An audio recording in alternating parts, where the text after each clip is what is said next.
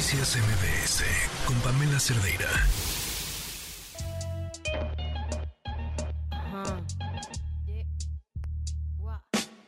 Quisiera tener cosas dulces que escribir, pero tengo que decidir y me decido por la rabia. Son las 5.37 y esta es la historia que nos tiene Joali.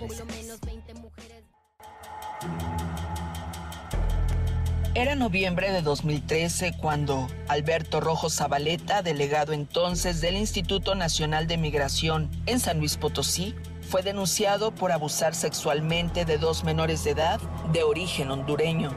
De acuerdo con el testimonio de las víctimas de 16 y 14 años de edad, ellas narraron que fueron privadas de su libertad durante más de dos semanas. Una de ellas logró escapar e interpuso la primera denuncia en contra de Alberto Rojo Zabaleta.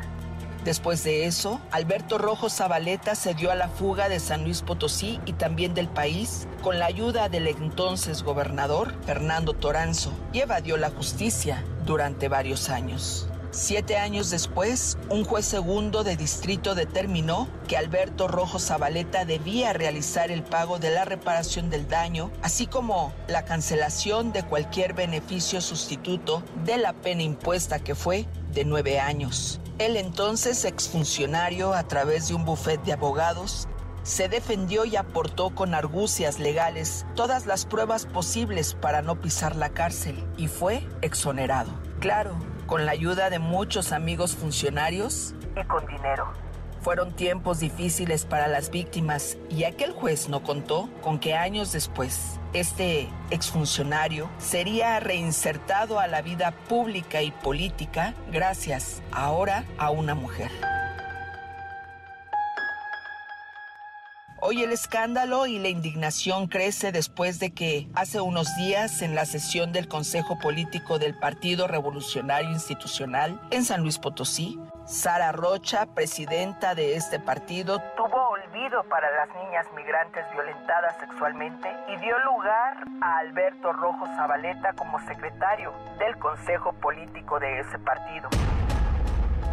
Alberto Rojo Zabaleta fue acusado de abusar de dos menores de edad migrantes y ese capítulo monstruoso lo olvidó Sara Rocha.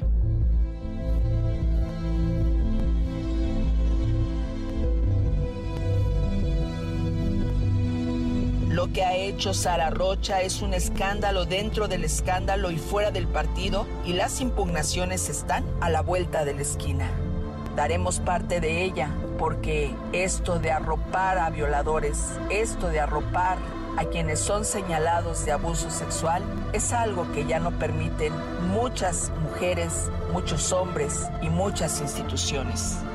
Bien haría el Observatorio de Participación Política Local de dar una exhortación al PRI para que le quiten ese nombramiento, basándose claro en la reforma del Senado que imposibilita a personas señaladas de violencia sexual contra aquellos quienes aspiran a un cargo público o político. Ningún violador más en el poder. ¿O usted qué opina? Soy Joali Recendis y si usted tiene una denuncia, escríbame a periodismo a toda prueba gmail.com o sígame en mis redes sociales, en Twitter, en TikTok o en Facebook. Me encuentra como arroba Joali Recendis. Joali, qué historia, qué bárbara. Pamela, buenas tardes. Antes que nada, feliz cumpleaños. Gracias. un abrazo muy fuerte.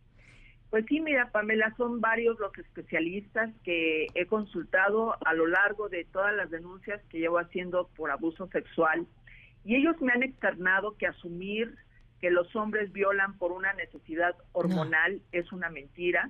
La mayoría de los hombres que violan o han violado lo hacen en secreto, sin que los ojos de los demás se posen en esa acción violenta porque hay que decirlo, la violación no es un acto sexual, sino una agresión declarada y abierta relacionada con la voluntad de ganar y se trata aquí de poder.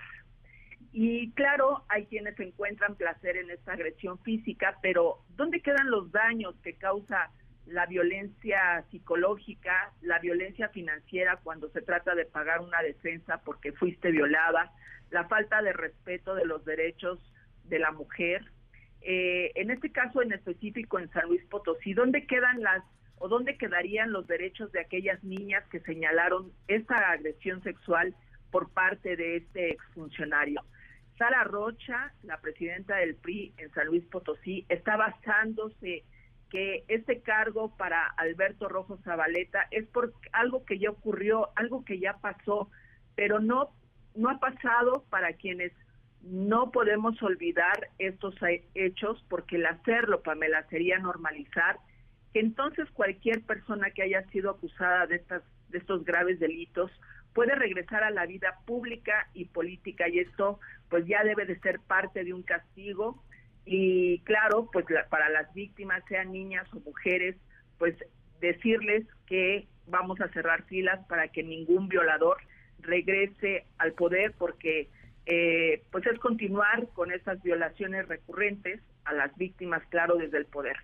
Y ahí está la ley de tres contra la violencia, eh, y ahí está eh, esta ley que fue aprobada en más de 16 congresos locales y que evidentemente determina que estas conductas pues no pueden eh, permitir el regreso de un violador en el poder.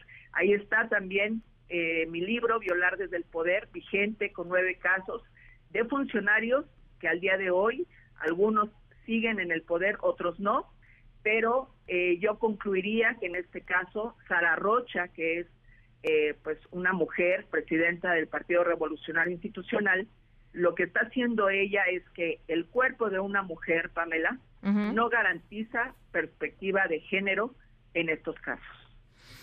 Híjole, pues no, no, no, no, no, no basta con serlo. Hay, hay que, hay que hacer conciencia de ello, hay que estudiar, hay que aprender, hay que ponerse en el lugar del otro. Joali, como siempre, muchísimas gracias. Gracias, Pamela. Buenas tardes. Buenas tardes. Noticias MBS con Pamela Cerdeira.